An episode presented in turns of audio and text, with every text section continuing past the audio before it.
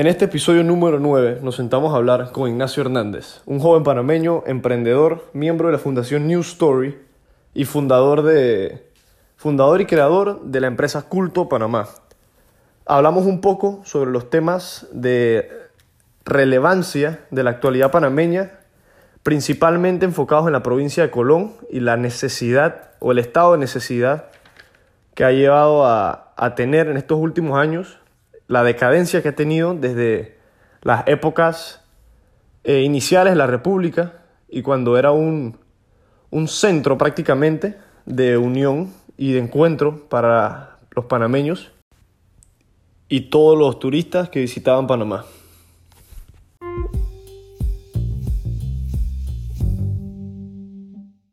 Por si no lo habían notado o no lo saben, hemos integrado por primera vez en este episodio 9 un pequeño resumen al inicio del episodio para poder explicarles y desglosarles de manera previa todo lo que vamos a comentar durante el episodio. Quisiéramos saber qué opinan al respecto, si les agrada, si no les agrada, y cualquier otro comentario nos pueden escribir por, Twitter o por Instagram, arroba dímelofren, o nos pueden escribir un correo a la dirección de correo que aparece en todas nuestras redes sociales y en nuestra página web dímelopodcast.com. Espero disfruten el episodio de hoy.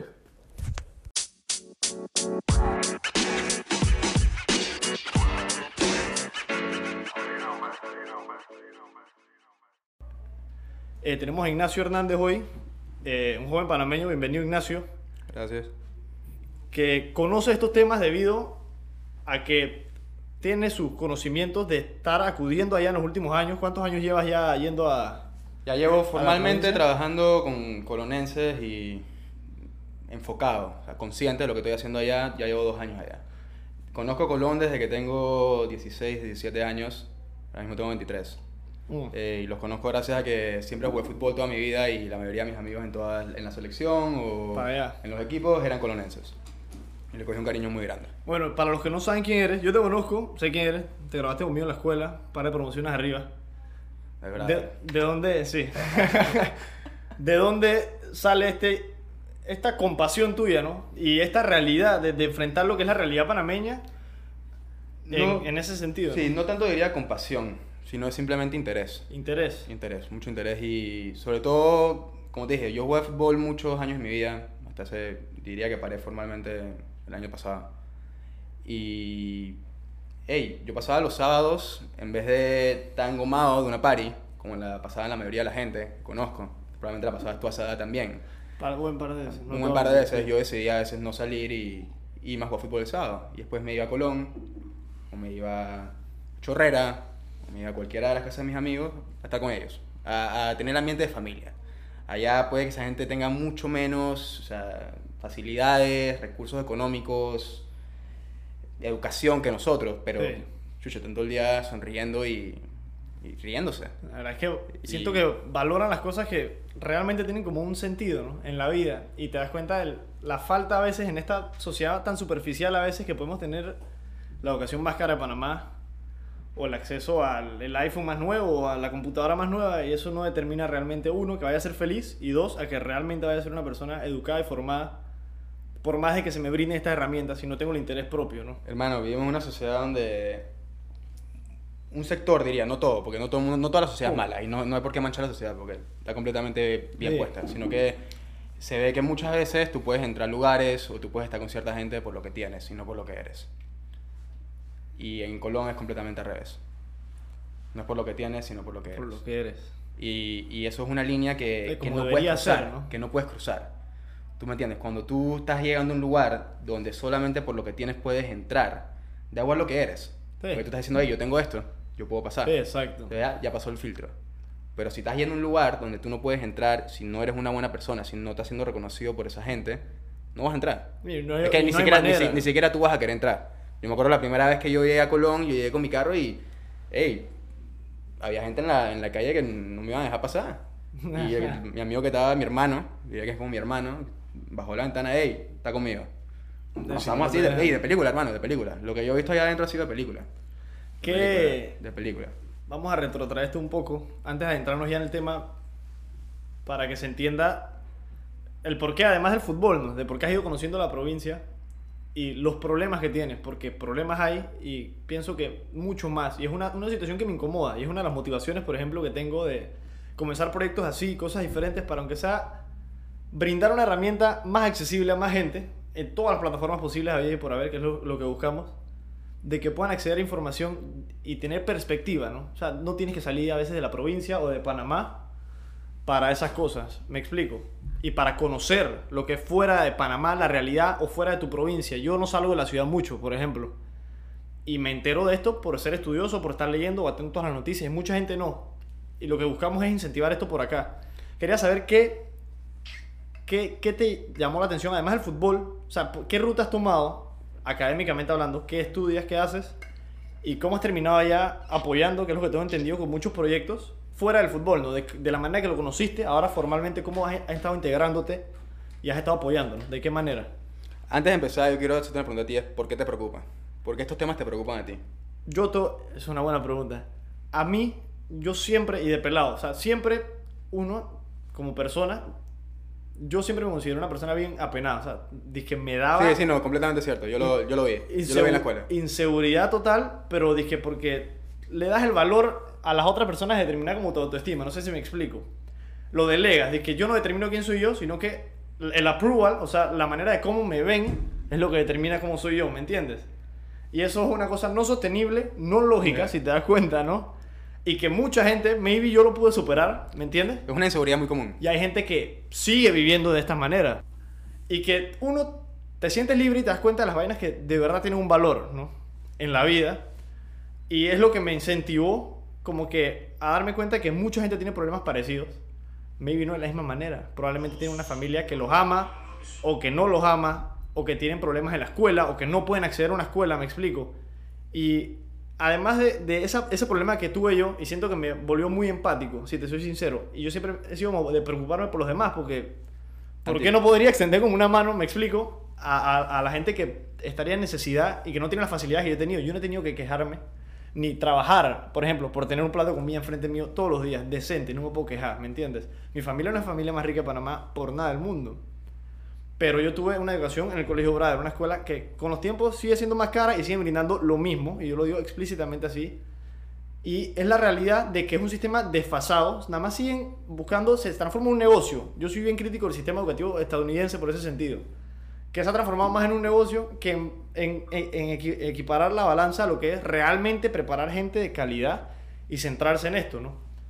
Y eso es lo que yo quisiera traer como a colación acá, y es lo que me molesta, no sé si me explico, de que los problemas míos a veces los puedo identificar en otra gente y darme cuenta de que yo no trabajé por nada, Ignacio. Yo, yo, yo no pedí nacer, ¿me entiendes? Yo no pedí nacer en la familia que nací, ni tener la facilidad que tengo. Yo tengo un carro, hay gente que tiene que andar sin vehículo en este país del demonio, el transporte público que hay. Y es algo que siempre como que me ha molestado, me explico, me molesta. O sea, si yo veo algo en la calle, dije que yo siento que puedo hacer algo, yo eh, si no lo hago, si me siento mal, por simplemente negligencia. Y es lo que me ha motivado a tomar acción, pues, en ese sentido. Tú, en tu caso, para entrar un poco, ¿qué, ¿qué, es lo que te desarrolló el interés? Además de conocerlo y verlo, me imagino que también algo de que te molestó como la, la diferencia, me explico. O, o ¿qué, ¿qué, tú sientes que fue lo que te, te, te hizo el, el clic de que realmente que esto en verdad me incomoda, de que la gente puede ser tan bella y tan hermosa con tan poco, y que yo vivo en una sociedad tan como manchada y desglosada y disfrazada que realmente disfrazan lo feo, ¿no? Y aparentan serle que lo más lindo y lo más cosa, pero al final no... Sí, yo estuve metido en eso y déjame decirte que también hay gente el, del mismo grupo social que tiene los valores bien puestos. Sí, sí no, y, es la verdad, es 100% verídico. Y, y, lo que tú tienes que ir haciendo es, tienes que ir filtrando tus amistades, tienes que ir filtrando sea y, y, tienes que ir tomando las decisiones. No es nada personal, nunca nada es personal. Simplemente tú vas haciendo lo que es mejor para ti en el momento. O sea, es que al final, si yo no velo por mí mismo, ¿quién más va a velar por mí? Lo decimos todo, y es algo que deberíamos tomar todo en consideración, ¿no? Eh, yo, yo, soy la primera persona por la que yo debería velar, cuidarme, ¿no? Monstruo, yo pienso que si yo me siento en una mesa y la conversación no me está llenando del todo, no estoy aprendiendo, no, yo estoy gastando mi tiempo. Efectivo. Y literalmente yo simplemente me paro y me voy. Sin ningún tipo de, hey, no me interesa el tema que estamos hablando, no veo cómo yo me voy a beneficiar de esto. Disculpen, pero... Sí, Pueden seguir ustedes, me explico, sí. pero yo me retiro de acá. O sea, sí. no tengo... y, y, y, es algo que mucha gente toma como un insulto. Mucha gente se ha visto insultada por lo que, porque lo ha hecho. Y mucha gente dice, este man quién se cree, este man que... Y dije, hey, yo estoy siendo honesto, dije, si tú piensas lo mismo, por favor, para ti vete. Te doy una pausa y ahí te das cuenta del valor a veces que le dan a la otra gente. En esas situaciones, ¿me explico? Sí, sí. Y, y no sé si se entiende el, el ejemplo, pero como que, ah, pues, ¿me, ¿me entiendes? Y el, el, el ego y cómo eso me determina, dije, ah, pues no quieres hablar conmigo, ¿me entiendes? Yo, yo tengo mi derecho de escoger qué tipo de información voy a discutir, etcétera. Y si a mí me parece muy superficial No, y- lo tuyo, es... Y, y- y te lo digo y porque, ¿Me lo, porque lo entiendo porque estaba en la otra parte. También se ha parado gente enfrente mío que se va ir y este man... Sí, dije, y, después te das dando cuenta tú mismo a veces. "Ey, chuche, no tengo por qué poner bravo con el man. Hola, man. Exacto, yo, ¿por qué yo tengo que complacer a otros? ¿Me explico? Al final, no lo digo en mi situación, yo soy una persona que realmente me interesan las cosas como que, que yo no que pueda ver ni sentir, sino las cosas que yo siento que son de valor y yo valoro mucho al, al humano, no sé si me explico. Y es en lo que me he centrado, o sea, yo estudio Derecho porque yo sentí que era la vía, y a mí me gustaba mucho el fútbol. No tenía que el físico más brutal del mundo para ser portero, que es lo que yo era, y tenía que esforzarme. Tenía No eras que- malo, no eras malo.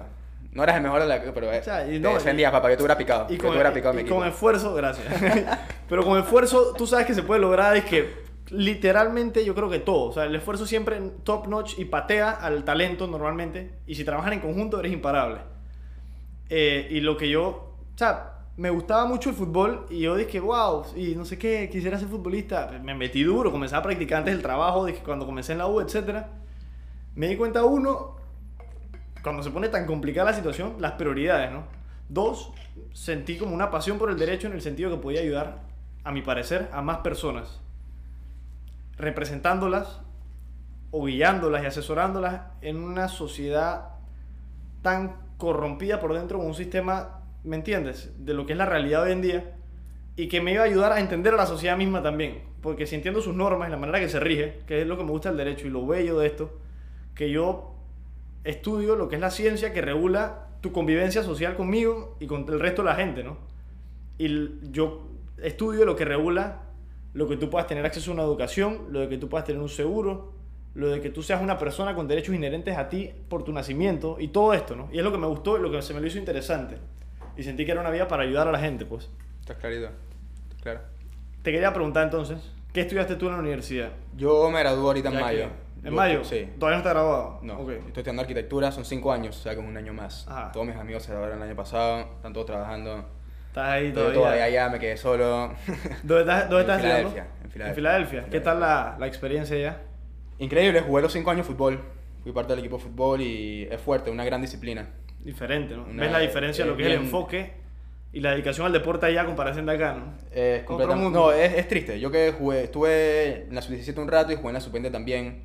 Y en las facilidades que tiene mi universidad, que es no la mejor universidad de fútbol de mi división, o mejor dicho, de mi región, em, tiene unas facilidades, una división de. una Otro mundo, Universidad ¿no? de división 2. Eh, no lo puedes ¿Me creer, entiendes? eh, O sea, tiene unas facilidades mejor que. Y lo comparas acá con lo comparo con la selección nacional, que yo Es- estuve ahí. es y una- simplemente es, eh, es un poco deprimente. Te da un poco tristeza, triste, ¿eh? es un poco triste, pero a la misma vez se ve que hay gente en la, en, en la federación que está empezando a impulsar y es algo que va a tomar tiempo. Es importante. Ey, tú no puedes arreglar toda una vaina en un día, toma Eh, su tiempo. Y el primer paso es darse cuenta de que nos falta algo, ¿no? Y reconocerlo para Está poder claro. trabajarlo. ¿Estás claro? Bueno, arquitectura, ¿por qué? Arquitectura. Curiosidad. ¿Qué te llamó la atención? Mi padre es arquitecto, Ok. así que siempre tuve la arquitectura presente y ¿Te la verdad es que siempre ¿Te me gustó y a mí siempre me gustó construir casas, que es a lo que busco ahora dedicarme, vamos a decir. Digo que me dedico también, pero es construir casas, porque esa es- esa es la- ese es el primer paso para tú poder alcanzar tu verdadero potencial. Vivir en un entorno saludable, sostenible y estable, más que nada. Y lo, Entonces, lo ¿qué que es- tú buscas brindar, pues. que es lo que yo busco brindar. Una vez tú vives en un lugar donde te sientes seguro, como dices tú, como viviste tú toda tu vida, Ujú. que tienes tu, tu techo seguro que si va a llover sabes que no te vas a mojar. Es sorprendente el... Que si sabes que en tu comunidad estás llegando del trabajo a las 11 de la noche, puedes caminar tranquilo y no, y no tu No, esposo no tiene que ir a buscar a la esquina. Y que no tengo una preocupación. Es exactamente eso. Y uno, nosotros a veces take it for granted. ¿Me entiendes? Y, y- y mucho. Ey. O sea, culpable soy, culpable me imagino que a veces lo ha sido. Y todos. O sea, en- de esas situaciones de Culpables que. no somos porque no es nuestra culpa de nacer. Claro. Eh, y eso tienes que tener claro. No, Es en la ningún realidad. Momento, en ningún momento es algo que es, muy de- es un tema muy delicado. Sí, claro. Pero tienes que tener claro que tú no eres culpable donde tú estás viviendo. Sí. Tú no tienes por qué sentirte mal que tú tienes más que los, que los demás. Pero si tú tienes, es porque puedes dar. Y eso es lo que yo creo. Y tú tienes que dar, Énfasis en eso. siempre Sí. tienes que dar. O sea, siempre y cuando tengas claro cuáles son tus límites. Sí, no te claro. puedes perjudicar. O sea, y, y- y es una línea que, que lastimosamente Es- yo he cruzado varias veces es gris, que no me he verdad, dado ¿no? cuenta, que no me he dado cuenta, que ayudo más de la cuenta. Te desvives hasta y, por y- otra gente. Y eso simplemente no es que me perjudica a mí, sino que perjudica a la a persona la que otra estoy persona. Por- y y no, uno no se da ni cuenta en muchas situaciones, ¿no? De que buscas ayudar dando la mano, terminas dando el brazo y no te das cuenta que terminas acostumbrando a alguien a que lo ayuden y que piensan que, que es lo que. como que lo que se merecen o, o en cierta manera, no sé si me explico. Eso, eso es algo, eso es algo que yo siempre dejo muy claro cuando yo entro a otras comunidades. Porque tienes que entender, llega el yeyecito, blanquito, en un buen carro, y se baja aquí, todo el mundo dice, "Mhm, me voy a hacer japay. A este man le saco uno, dos, tres Martinelli seguro. Sí, ¿Tú me entiendes? Yo tengo para la soda de mañana y tengo para mi Te desayuno. doy el ejemplo. Yo paro aquí comprarme uno de estos helados de, de pipa que venden aquí. A mí yo paro en, en mi carro, en vez de venderme los 7.5 que me lo venden de vez en cuando, que dólar. Y yo lo veo nada más y que... Me dije, no, a dólar, a dólar. Está bien, Está bien, está haciendo su, su, se lo di, research ahí. se lo di, si te das cuenta. Aquí puedo cobrar más caro y ya puedo cobrar un, Exacto, un pero precio menos. ahí sí. ves, ves la diferencia, ¿no? Yo Son se lo pago para apoyarlo, pero te doy el ejemplo que, que uno lo vive hasta acá todos los días, ¿no? Mira, y te lo digo así, cuando yo llego a estos lugares yo siempre dejo muy claro, y es algo que, que escuché de un colonense describiéndome a mí, y lo usé yo después para introducirme. Y es que dicen que a esos lugares, a estas poblaciones marginadas, a estas poblaciones olvidadas, llegan muchos políticos con plata y sin intención. Y yo siempre he llegado a esos lugares sin plata, pero con mucha intención. Con intención. Y eso es lo que la gente quiere. La gente quiere una persona que se encariñe con ellos. Y ellos quieren encariñarse con una persona. Una vez tú estás encariñado con alguien, una vez tú puedes fortalecer la relación personal, entonces, entonces tú puedes brindar una solución. Lo que hacemos en, en- en mi compañía, en mi proyecto, es ¿Cómo se llama tu proyecto? Antes Culto de- Panamá. Culto Panamá. Culto Panamá. Culto ¿Desde Panamá. cuándo Lleva ya, lleva ya dos años formándose y vamos en muy buen camino. Es- manejamos temas muy difíciles, que es el cambio social. Y es, es un tema muy delicado y hay que tener mucho cuidado. O sea, y nosotros somos una empresa dedicada al cambio social y la principal razón por la cual nosotros no vemos un cambio significativo a la escala necesaria para mejorar el país. O sea, la única razón es por la educación. Pero entonces, ¿qué es la educación? Sí, ese O sea, es el problema, ¿no? ¿Qué es la educación? Ese es, el, ese es el factor que divide a las clases sociales. Y es el mismo factor que tienen estas poblaciones así. Y nosotros de- decidimos dedicar nuestro tiempo y energía a fortalecer la relación entre los dos. Entre los educados y los no educados. Y tú puedes ser muy educado en muchos términos. Y en muchos, en muchos temas, mejor dicho. Pero en el tema de la calle, tú eres un bebé. Sí. O sea, tú, ustedes no se lo comen. No he ni nacido. Se los comen. En ese mundo. Se los comen. Y viceversa. O sea, tú vas allá y como nosotros, o sea, tú siendo abogado, Todavía, eh, todavía. No, no me... pronto, pero que Espero te, que te sí. interesan las leyes, por ende asumo que te interesa cambiar el país. O sea, usa tu Es mi tu motivación detrás de todo, la motivación. verdad, ¿no? ¿Cómo tú vas a cambiar el país? ¿Cómo tú vas a proponer una ley si tú no has vivido lo que esa gente vive? Y eso, eso es algo que recalco en función de lo que es la responsabilidad de los que están encargados de eso.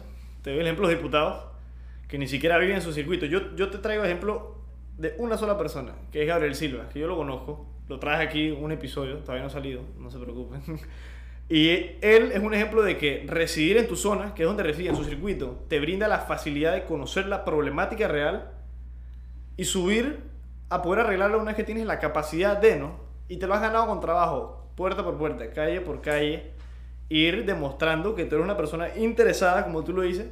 Probablemente no tienes todos los recursos del mundo. Su campaña se fundamenta en que es la campaña barata o de que no necesita todos los recursos para llegar a ser una política diferente, como se fundamentan bastante estos jóvenes que están intentando llegar. Y ese, ese, ese conocimiento, que te, te doy el ejemplo, aquí en el podcast mismo, en el proyecto, sea, me ha tocado ir viendo cómo funciona la página de internet, el diseño web, que si la edición de audio, y tú vas entendiéndolo. Y después cuando lo delegue en un momento, si espero saber y poderlo, lo conozco, ¿me entiendes? Y ya sé de la manera que podría funcionar y lo hago más eficiente y correcto. No sé si me explico. Y pienso con los negocios es lo mismo. Normalmente la gente que comienza de abajo, como la mayoría pensaría yo que deberíamos, conocen la trayectoria y cómo se funciona el trabajo de campo, pues. Y una vez que lo conoces realmente, tienes la capacidad de administrarlo, pienso yo. Lo relaciono con eso y el otro día me puse a pensar eso en el, en el proyecto mismo. De que ir trabajando todo al inicio, que uno mismo y no tienes el apoyo de mucha gente, no tienes la plata o nada. O sea, te das cuenta de que no solo aprenderlo, a veces que no, la pereza, no sé qué, me doy cuenta que realmente me está enriqueciendo y me brinda una manera de conocer más cómo debería funcionar y en un momento poder manejarlo mejor, ¿no? En las situaciones que ya se presten para expandir lo que es el, el proyecto o un negocio, ¿no? En ese sentido, pienso yo. Completamente. Ahora, con tu proyecto, eh, tú... Daniel, te estás ponchando, loco.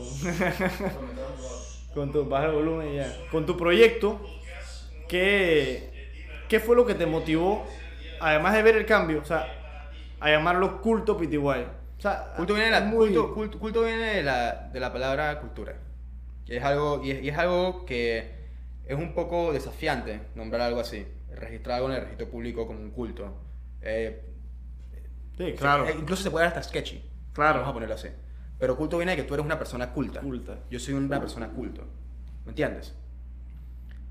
El problema, o mejor dicho, el problema está en la gente que piensa que la palabra ya la, la visualizan con un culto de una vaina Sí. y yo dije, esa gente no me importa. Sí, si sí. quieren hablar del tema, yo feliz vengo y se los explico. Pero me sirvió mucho a mí para entrar en, el- en estos lugares porque yo no tenía idea. O sea, esto fue suerte completo, pero a las iglesias, en estos barrios, les dicen culto. Entonces yo entro a estos lugares y ya piensan o me ven a veces con una camisa de culto y dicen, chucho, este man no le podemos hacer nada, porque viene de la iglesia. Una vez yo explico que no vengo de la iglesia, yo probablemente no he ido a misa, no me recuerdo cuándo fue la última vez que fui a misa. Les digo de que, bueno, y ahora sí, pues ya me pueden robar. Los madres se ríen, de que no, no, culo, ya tú estás cool. ¿Entiendes? Pero me sirvió, o sea, mejor se daña. O sea, haberlo Sí, pensado, mejor, mejor se daña. Sí, yo creo que lo hubieras dañado. A veces las vainas en la vida vienen con- de la manera que uno menos se lo espera, ¿no? Completamente, completamente. Ahora tu visión, eh, antes de ver tu visión a futuro etcétera, ¿qué has trabajado acá, por ejemplo, y en otros países de Latinoamérica? Ya que entendemos en qué consiste y lo que has Ay, estado haciendo. La metodología que uso yo es que tenemos cuatro pasos para de verdad es que tener un impacto verdadero, un impacto innovador, por decirlo así. Porque lo que estamos haciendo en, en culto es innovando. Y lo bueno de la innovación es que no tienes nada detrás que tú estás siguiendo. Exacto. O sea, tienes cosas que usas de referencia, como claro que Sí, sí. siempre. Pero no tienes nada atrás, entonces por ende está bien que te equivoques. Está bien que de repente cojas un camino que no era que era y puedas tener la habilidad de reconocerlo, echar para atrás, analizarlo y brindar otra solución. Y esa es la parte divertida.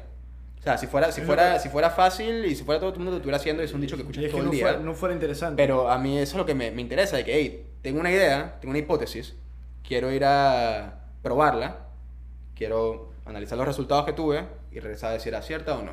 ¿Qué estuvo mal? ¿Qué estuvo bien? ¿Qué debo cambiar? ¿Qué debo mejorar? ¿Qué debo mantener? Reconocer también lo bueno que haces. Claro, ambos, Y, y- y y seguir así. Esto, esto es algo que nunca, nunca va a parar. O sea, esto es algo que siempre va a estar cambiando porque la gente siempre cambia todos los días y el cambio social no, no, tiene, no tiene una fórmula secreta. Un- lo único constante es que esto varía. El cambio. Literalmente. Está, está clarito, está clarito. Eh, y la metodología que nosotros usamos es que tenemos cuatro pasos. Es que nosotros es conectamos primero. Nosotros llegamos a un lugar y conectamos con la persona. O sea, nos aseguramos de estar presentes en el momento, estar claros de cuál es nuestra intención estar ahí y estar 100% comprometidos a la relación que vamos a tener ahora cara a cara personal. Una vez tú conectas con alguien y tienes una buena relación, tú puedes compartir. Puedes compartir de verdad. Una vez yo conecto contigo, yo te puedo compartir lo que yo necesito.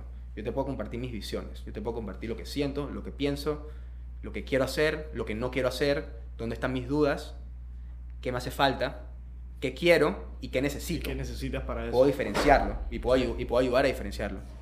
Una vez tú conectas, tú compartes. Una vez alguien comparte contigo, entonces tienes la posibilidad y la habilidad de crear. Tú conectas, compartes, tú creas y tú cambias. Son la- los cuatro pasos que nosotros seguimos en cada uno de los proyectos que hemos hecho. Y, y muchas veces conectamos, compartimos y llegamos a la parte de crear y es de que, Hey, ahora qué vamos a hacer. dije, ¿qué vamos a hacer? Ahora qué vamos a Eh. hacer. Y, es- y esa es la parte interesante. Sí, claro. Esa, es la parte también más, más Me difícil. imagino que es el, el reto más grande de todo el Es, proceso. es el ¿no? reto más grande porque no, esto no es como si... Mi compañía no está basada en un producto, no está basada en un objeto. Sí, claro. Yo, estoy, yo tengo que tener mucho cuidado porque yo estoy jugando con vidas. Yo estoy acercándome a personas y yo no puedo ilusionar a nadie. Yo no puedo... Lo importante es que estás claro de esa responsabilidad. Es una responsabilidad muy Y grande. es grande, ¿no? Y yo, y, y yo, y yo voy y les enseño a ellos a crear. Lo, mejor dicho, los ayudo a ellos a crear. Porque no es que yo sea un experto Sí, creador, pero lo que yo sé y mi conocimiento que tengo, por la educación que he recibido y por lo que he podido aprender, por mi cuenta y por la escuela. Lo transmito a estas personas que no lo han usado nunca, que nunca lo han ni visto. Y los ayudo a que se superen. Los ayudo a que de verdad tengan un propósito. Te lo pongo así, había en, en- hay, mejor dicho, en Colón, en Patio Limoso, calle Cuarta, calle Quinta, varias veces de camino por ahí, ey, las bandas están en su punto y muchas veces no puedes cruzar la calle dizque, con la misma gente. Sí. La gente para en la cuadra. No se puede. Es de, no, es- ey, es de película. Es de película. Y todos estos pelados, lo que quiere cualquier panameño de una clase social, no la que nosotros vivimos todos los días, para dejarlo así, quiere una liga de fútbol. Todo el mundo quiere una birria. Sí, la Todo el birria. mundo quiere jugar fútbol, todo el mundo quiere salir adelante y, y yo le dije, hey, yo feliz les consigo a mis 10 amigos míos, nosotros ayudamos, somos sus entrenadores, mentores, pero y las- yo les consigo las camisas, yo me encargo de los uniformes, pero yo no les voy a organizar la liga. Yo no voy a hacer calendario, yo no voy a hacer Eso registro, usted. yo no voy a hacer el logo, yo quiero una vaina bien hecha. Y si ustedes no lo hacen, no va a suceder. Sí. Y ahí cuando los manes se quedan, dije, "Chucha, no sé si quiero la liga. Ahí ves a veces el interés legítimo de quién, quién no realmente quiere algo, ¿no? Yo, "Ey, yo quiero el número de cédula de cada persona que va a formar cada equipo. 10 personas por equipo. Van a ser 100 personas, 100 camisas. Yo te consigo las 100 camisas, no te preocupes. Y hablé con todos así. y, Ey, he ido con libritos, vaina. Me eh, imagino.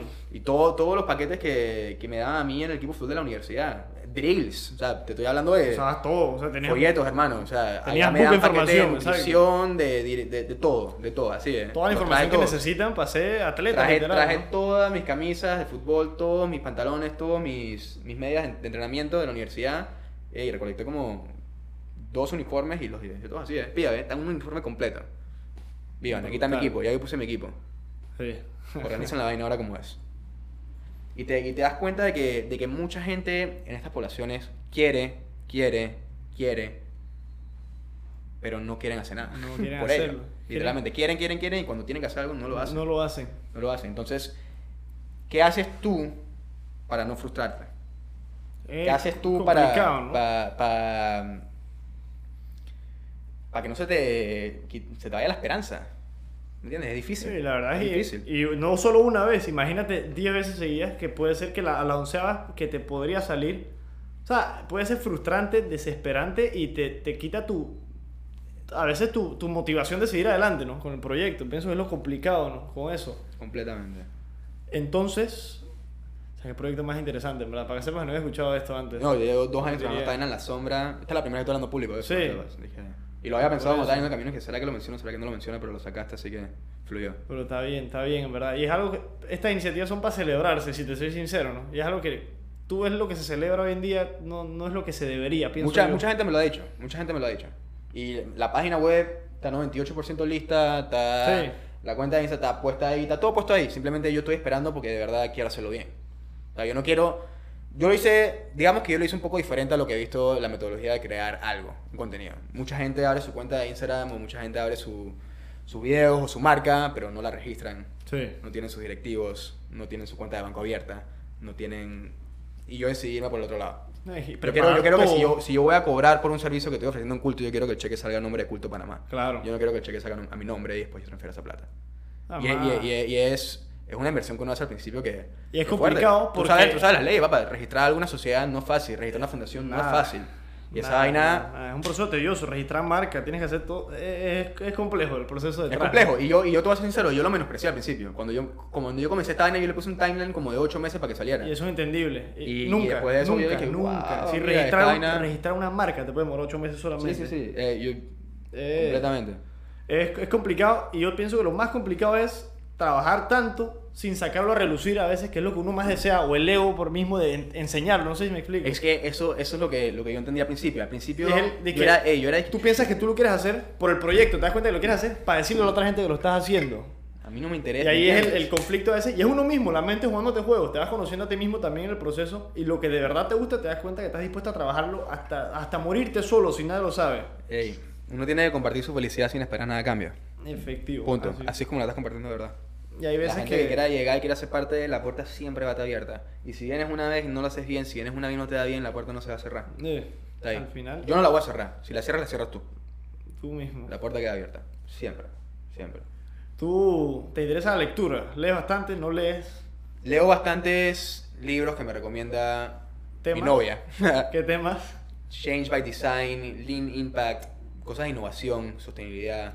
Yo estuve en las Naciones Unidas el verano pasado, hice un internship ahí, así que me leí todos los ODS, me los sé Buenísimo. bien y todo, y todo ese, todo ese lenguaje es súper interesante y Estás aprendiendo la, cosas la, la, interesantes. la- la diplomacia a mí me encanta y las relaciones me, me encantan cuando estás hablando algo consciente. La experiencia fue muy buena, en Naciones Unidas fue un poco fuerte también porque tú estás esperando que las Naciones Unidas sea como la cuna de los superhéroes. Sí. Y- No, es, y es te la imagen que se le cuenta- da, ¿no? Y te, También. y te das cuenta varias veces cuando estás allá adentro que Son personas igual que tú y yo. Es la situación. ojalá, ojalá, ojalá. Eso me, me demuestra todo al final. esa- Ahora, hay, hay gente ahí que no está haciendo nada. Y no te lo digo por la misión de Panamá. La misión permanente de Panamá ante las Naciones Unidas hace muy buen trabajo, déjame decirte. Yo tengo un muy alto respeto por esa oficina. Tienen una capacidad increíble para el número de personas que está trabajando ahí. Yo honestamente pienso que debería haber más personas Más. en esa oficina porque la cantidad de trabajo y que, y que pro- se espera que produzcan de información. Con la cantidad de gente de manos que hay imagino, ¿no? es, es no diría que es inhumano pero es bastante agotador. Me imagino que es se- bastante se agotador y a veces no le puedes dar a veces, a veces no le puedes dar le tienes que dar prioridad a los temas. Cuando a la cantidad de temas y el, el tipo de temas que se trata ahí adentro ninguno debería tener prioridad todos deberían estar igual. Todos son igual de importantes. El problema es que la realidad a veces no te lo permite por muchos factores. Es la situación, ¿no? Bueno, yéndonos de lo internacional a lo local acá, buena frase el... Gracias. El, lo que es la realidad ahorita, no solo de Panamá, de lo que has visto acá y los cambios que se han venido dando, ¿no? Eh, la situación de Colón, ya que vas tanto allá y lo has ido viendo, te saco mi ejemplo a relucir antes de terminar la pregunta. Yo también por el fútbol y por la universidad misma he terminado conociendo gente. Shout out a Ian Ramos, no sé quién es, un amigo mío de la Universidad de Colón. Todos los días viajando de Colón para acá a trabajar. Trabaja aquí en Panamá, cosas asuntos jurídicos. Regresa, lo conocí en la universidad. Esta gente que te, te impacta su personalidad, ¿no? Una persona tan desenvuelta, segura de sí mismo y te das cuenta que mm, segura de sí mismo por lo que es como persona, ¿no? No por lo que tiene, que es el- el- lo que traigo y rescato de tu, tu, tu conversación. Y por el fútbol, termino jugando en San Miguelito, termino jugando en la cancha que queda camino a la USMA, abajo del banner donde está Juan Diego Vázquez. ¿Cómo se llama esa cancha que está hecha un el 28 El 28, la 28 de diciembre. Esa. Es esa misma, que la estaban descarrilando, es una basura, Sí, o sea, la cancha, la verdad. Y me da cosa, porque yo portería me la metía todos los días, bro. Esa vaina te sollaba, que es duro. Y es desagradable tener que ver que van, no hay parqueo, no hay, tienen dónde cambiarse, los baños son un desastre. Y eso no solo hay en todo. Tú ves Cascarita que lo han remodelado ahora, ¿no? Pero antes era una desgracia también. Y lo- le han metido su esfuerzo. Y te das cuenta que nos faltan estos temas. Y bueno, por esta vía y por el fútbol y la universidad he ido Mira, Dime, con, dime. con respecto a las canchas, lo que estás diciendo, mira cómo todas estas canchas están, como tú dices, vueltas leña. Pero ¿cómo tú esperas tener una cancha decente si el entorno que tiene alrededor no te es lo decente? mismo, exacto. ¿Qué tú esperas que una persona que viva en la casa que queda tres cuadras de la cancha, que está llena de basura, ¿tú crees que le va a importar cuidar la vaina? Cero. Ahí entra el factor de la, la cultura. Es que ya no se dan cuenta. Ya no se dan Sí. cuenta. Yo te lo digo porque me pasa a mí que yo he ido a Colón y hablo con pelados y les digo, hey, Sushi, paren de botar basura. Paren de botar ¿De basura. pa' qué? Los dicen que Eh, sí, que sí, que sí. Y están enfrente mío y se toman una pinta, Y se, la toman, tiran, se toman una soda, se toman lo que sea y enfrente mío lo tiro. Y yo tuve una vez me molesté. Lo vi una, dos, tres veces hasta que le dije a, a la persona, dije, hey, tú lo haces una vez más enfrente mío y yo no vuelvo hasta el lado tuyo. Yo vengo aquí a dedicarle mi tiempo, Sí. A dedicar mi energía, a dedicar mis recursos. Si todavía recibí ningún tipo de retorno. Y tú me estás faltando respeto así enfrente mío. ¿A ti qué chucha te pasa? Y, no solo a ti, o sea, la, la, la situación es que tú lo, lo percibes, pero cada vez que una persona hace eso... Es a ellos, es, se falta de respeto a ellos mismos. Entonces, ¿cómo yo voy a querer respetarte a ti si tú Sí. no te quieres? ¿Cómo yo te voy a querer respetar a ti no si tú respetas te tu entorno, ni donde vives, ni donde pasas. Es la situación. Y te traigo, no, y te rescato el tema. Terminé conociendo y, no sé, siempre tuve esta facilidad como que, o sea, yo no me hacía amigo tuyo por lo que tienes, ¿me entiendes? Por eso es que yo, o sea, si tú me pareces buena persona y te das, tú te das cuenta de la gente, ¿no? Desde el inicio, normalmente. Hay gente que es más insegura, hay gente que es menos segura, hay gente que habla mucho, hay gente que no habla mucho, hay gente que, de todo. Y yo siento que yo tengo un grupo de amistades variadísimo por ese sentido. O sea, yo yo te conozco a ti como una persona, por ejemplo, y o sea, lo que tú me demuestres en lo que tú hablas, en tu manera de ser, es lo que me va a atraer de ti, ¿me entiendes? Y de mantener una relación contigo, de amistad, y de compartir información contigo, ya sea te guste la política o la realidad panameña, o te guste el deporte solamente, y que siento que es lo que se me fue abriendo la puerta de conocer Panamá también por esa vía, ¿no? Y ir conociendo las realidades de otra gente y de muchos amigos míos de que no tienen los mismos recursos que yo tenía, y yo venía hasta de un cuadro encerrado pensando que, o sea, uno se creía mucho a veces por vivir esto y a veces te comparas con el que vive acá en no sé dónde y cosas y tú te das cuenta que, wow, pero o sea, cómo viven así, son tristes, o sea, y yo no sé qué, te comienzas a comparar y cosas así que después las vas sobrepasando y te das cuenta de, de que eso no es nada, ¿no? Y me, me trajo así como a poner los pies sobre la tierra y a ver Panamá por lo que es. Y que Panamá no es solo el circulito de Paitía, el corredor sur, Costa del Este, con el mar. Y no te me expando más porque nos podemos ir un poquito más, ¿no? Pero vamos a centralizarlo así. Y ver las realidades de que tú pasas por la calle de Banco General, esto por donde está el 99, Boca la Caja y estos lares, y tú ves la diferencia que hay del edificio de Paitía enfrente a las casas del otro lado. Pasando por el corredor por donde está todo el fango y la porquería, también ves la diferencia y lo inhumano que es esa situación y después yo me quejo de que no tengo dije, café en mi casa hoy en la mañana, por ejemplo. Y te trae perspectiva y me, me da hasta, hasta goosebumps pensar en esas vainas y que a veces uno es poco agradecido, ¿no? Créalo. Con esas situaciones. A mí, a mí la persona que me cambió la vida, te voy a ser sincero, que ya, que hablas de esa zona, ya que hablas de esa zona, me imagino que tú has pasado mil veces por el puente de el corredor que va hacia Tlapa, o sea, que, Ajá. que da una El vuelta. El, el retorno. Abajo del puente hay un señor, Siempre. seguro lo has visto. Ese señor se llama Balbino Rodríguez. Estás hablando del. O sea, vienes a Tlapa, me meto como si fuera Paitía o Costa del Este. El, el retorno, que abajo del, del mismo paso. Vienes de Jimmy's, Un señor la que siempre está con una carretilla. con una es carretilla. ese. Señor Balbino. En, el, en diciembre del 2016 yo me encontraba en una situación bastante nueva e inesperada para mí. Mi- Mis viejos se acaban de divorciar, era la primera vez que pasábamos año nuevo divorciados. Eh, Y yo una estaba en la situación pa- diferente, eh, ¿no? Sí, sí, algo familiar. no- el divorcio muchas veces no es el problema, sino la solución. Claro. Eso tienen que tenerlo claro, para que Eh, sepan. al final, y eso no Y- es culpa tuya ni de nadie. a No, no, no, no, eso le eh, impacta ni Yo nada. estoy súper agradecido que, sé, que aprendí mucho. Vamos a dejarlo ahí. Es otro tema. Y yo decidí regresarme el 31 de diciembre de la playa, de Pedací. Y dije, "Ay, primera vez que voy a pasar año nuevo con mi familia separada. Mi mamá ya tenía planes, mis hermanas tenían planes, mi papá no tenía un plan. Mi Fui papá con tu tenía papá. planes. Y esto es algo, yo me voy a regresar a la ciudad. Voy a salir a cenar con mi viejo, 31 de diciembre aquí en la ciudad y, hey, no Sí. un año nuevo de fiesta. Algo diferente. No ser un año nuevo como siempre lo suelo hacer, pero ni modo, es lo que es.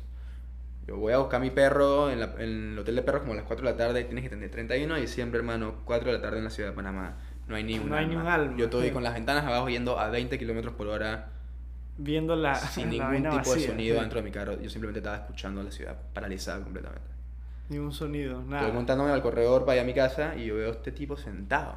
Y le está pegando una luz y man está leyendo un libro. Yo dije, ¡ah! Yo no voy a mi viejo como hasta las 9 de la noche. Yo tengo 5 horas aquí libres. Bañándome en mi casa dije, y hey, ¿sabes algo? Yo voy a darle un try a este man. Paso por ahí bajo la ventana y yo dije, hey, ¿McDonald's o Pizza Hut? Man dije, McDonald's. Listo. Paso el auto rápido, compro un combo y yo pienso, chucha, año nuevo, hay que celebrar, compré dos pintas en el chinito. Y me voy a bajar que un brindis. Apenas me bajo del carro, pongo mis intermitentes, me estaciono en la mitad de la vaina y digo, hey, ¿cómo estaba? Mucho gusto, un poco asustado. Sí, claro, un también. poco asustado, para ser sincero. Y además lo primero que me dice es que, hey, yo no tomo, yo no hago nada de esa vaina. Yo dije, checkpoint. Monstruoso, Excelente. sí. Primera, primera impresión, no me la esperaba. Sí. Todo bien. A mí me dice, hey, tú tienes que entender... Totalmente fuera lo que te esperaba. Tú tienes que entender que yo vivo bajo un puente, estamos en Navidad, estamos en Año Nuevo, la gente quiere hacer las vainas diferentes, bla, bla, bla, bla, bla. Obviamente la gente va a parar a mi comida. yo estoy en una posición estratégica que la gente va a parar a mi comida. Así que yo no quiero que tú tomes, que pienses que te estoy respetando por no comerme lo que tú me acabas de traer ahora mismo. Yo me lo voy a comer más tarde. Pero a mí en estos momentos no me hace falta comida. A mí lo que me hace falta es compañía. Yo le digo, hermano, estamos en la misma. Yo puedo ir a mi alacena, puedo ir a mi nevera y tengo buca comida, Sí. pero la verdad es que no estoy para parquear con mi perro ahora mismo. Sí. 100%, por eso que estoy aquí.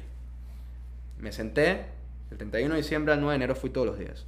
Tipo, el 1 de enero, 2 de enero me cocinó. Me cocinó ahí. Tienes que ver las fotos que tengo. Me cocinó ahí arroz con sopa. El día siguiente, y la sopa tenía carne, y dije, "Hey, bueno, llevo rato sin comer carne, me dije, tranquilo, sopa de plátano. 9 de enero antes de irme, el man, el man buena dije, "Hey, te vaina". voy a hacer la cena que es arroz con guandú. Ta. Brutal. Y yo cada vez que vengo a Panamá, yo paso por ahí, yo voy a... Siempre que voy a estar aquí en Panamá, te pongo seguro que me las en el puente. Mucha gente ha pasado por ahí y me ha dicho, hey, te vi, te vi, te vi, te vi, oye, vi a tu amigo, oye, vi a no sé qué. Y gracias a ese intercambio que tuve con esa persona, nació culto. Gracias a él. O sea, él tiene todo el crédito. La cara de culto es él. Siempre tienes que ver las fotos que tenemos, es a otro nivel. A raíz de eso, decidí aventurarme. Y me fui a Indonesia por dos meses. Me fui a hacer un programa de voluntariado. Te voy a ser completamente sincero. Yo no hice mi research como tenía que hacerlo. Yo, un website que me convenció. Tenía mis ahorros. Y entonces algo. En vez de quedarme en Panamá el verano, saqué mi cuenta ahí. Yo en Panamá, con la- el estilo de vida que estoy viviendo, yo voy a ir a comer restaurantes con mis amigos, voy a salir a la party, voy a hacer esto, esto, esto Sí. y esto. Me voy a gastar X cantidad de dinero, algo, yo lo invertimos ahí en un viaje. Lo Simplemente, Lo invertiste a ti mismo. A mí mismo, voy a algo diferente. Hermano, esa vaina fue Mejor decisión. mejor decisión. Conocí a mi novia allá. Allá. Allá. ¿Ella Para de que dónde es? Ya que la Aquí a. Panamá, Aurora. Y en Indonesia. Máximo. ¿Se fueron el mismo intercambio? El mismo... No, no, ya estaba en una vaina completamente distinta a mí. La vida a veces. No, ¿no? no, excelente, fue increíble, fue increíble. ¿En qué año fue este? Esto ¿Que fue en el 2017. Verano del 2017, verano gringo. Si estamos Ok. hablando junio y julio. Sí, junio y julio acá. Mayo, junio y julio fue que me fui. Ey, terminé diciéndole a Tataya, al centro de voluntariado, conocí un tipo, en- para resumirte lo corto, conocí a un tipo en la playa que resultaba, un local, que resultaba venía de Panamá, que me han trabajado en unos cruceros y acaba de venir de Colón. Mira, No acaba venir de. Colón. Y que él estaba muy agradecido con lo bueno que fue la gente en Colón con él, que quería dárselo de vuelta al panameño. Por ende, me quería enseñar a mí lo que era su comunidad. Yo estaba en Bali. Ahora, estás pensando Bali, las playas bonitas, todo lo que tú quieras. Yo estaba en el norte de Bali. En el norte de Bali el agua no es clara. En el norte de Bali casi que no hay hoteles. Y varias veces me tocaron la cara a mí porque nunca había visto un hombre blanco con barba. Los locales. Hmm. O sea, ya es completamente... Otro mundo, ¿no? Otro mundo completamente distinto. O sea, no hay... Es, es parece otro país ahora. Parece otra isla, o sea, parece otro lugar, completamente. Esas son las vainas Una que no salen en las noticias ni, en- ni en la televisión No, ni no, nada, no. O sea, yo nunca he ido allá y tú te puedes imaginar la percepción que tengo de eso, de las fotos que uno ve, ¿no? completamente. Es Ey, decidí mudarme con la familia del, del man. Dije, a chaval voluntariado, igual sigue yendo a la escuela a enseñar a los peladitos inglés y a jugar con ellos y todo lo que tú quieras. Pero yo dije, hey, yo no voy a estar en el campamento. Yo me voy a mudar. que- Obviamente no me fui de loco, dejé un par de cosas en el campamento, desde mi base ya lo había pagado, así que tenía mi maleta grande allá. Pero cada 3, 4 días llegaba, recogía algo de repente, o si había que lavar algo, se lavaba. Bueno, y me fui a vivir. Y Te quedaste allá todo el resto del estuve tiempo. viviendo por más de 5 semanas, te diría yo, durmiendo en el piso. Durmiendo en el piso en una casa donde la gente no habla español. Sí. Nada más hay una persona que habla inglés. Y eso que el inglés de verdad no es bueno. El mío era mucho mejor que el de él. O sea, era que me tocó a mí aprender. Me tocó a mí. Y era lenguajes más que de palabras, sino de miradas. Sí. Lenguajes de, de, de intención. Yo te estoy mirando a ti a los ojos y te veo y te digo, es que Eso se siente, no tienes ni, siente. Que, ni que mencionarlo, ¿no? se siente. Y esta familia me acogió. Me bautizaron, me dieron mi kimono, me dieron el anillo de la familia. Fui a bastantes bodas de, de ellos. Y eso para mí fue un... que, ok. ¿Qué yo voy a hacer por ellos? Decidí que construir unas casas. De mis ahorros saqué plata. Y dije, hey, ¿están a cuánto cuesta? En Panamá me cuesta X cantidad de dinero. Aquí en Indonesia es Sí, dos- un relajo, Seis veces más barato. Seis veces más barato. Dije, ¿sabes algo? Yo se, se las pongo. Construí mi casita y me construí mi cuartito. Y ahí yo tengo mi ropa, tengo mis zapatos, tengo mis cosas. Y yo voy allá y tengo mi cuarto asegurado. Tengo mi casa.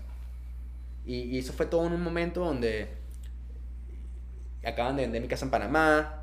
Yo me sentía un poco perdido. Sí, como Era como sin- que, "Ey, sin- ahora, sin tu ahora sin dónde tu va a estar mi base. seguro, ¿no? ahora, ahora dónde va a estar mi base. Y de repente esta gente me acogió que dije, wow, qué especial.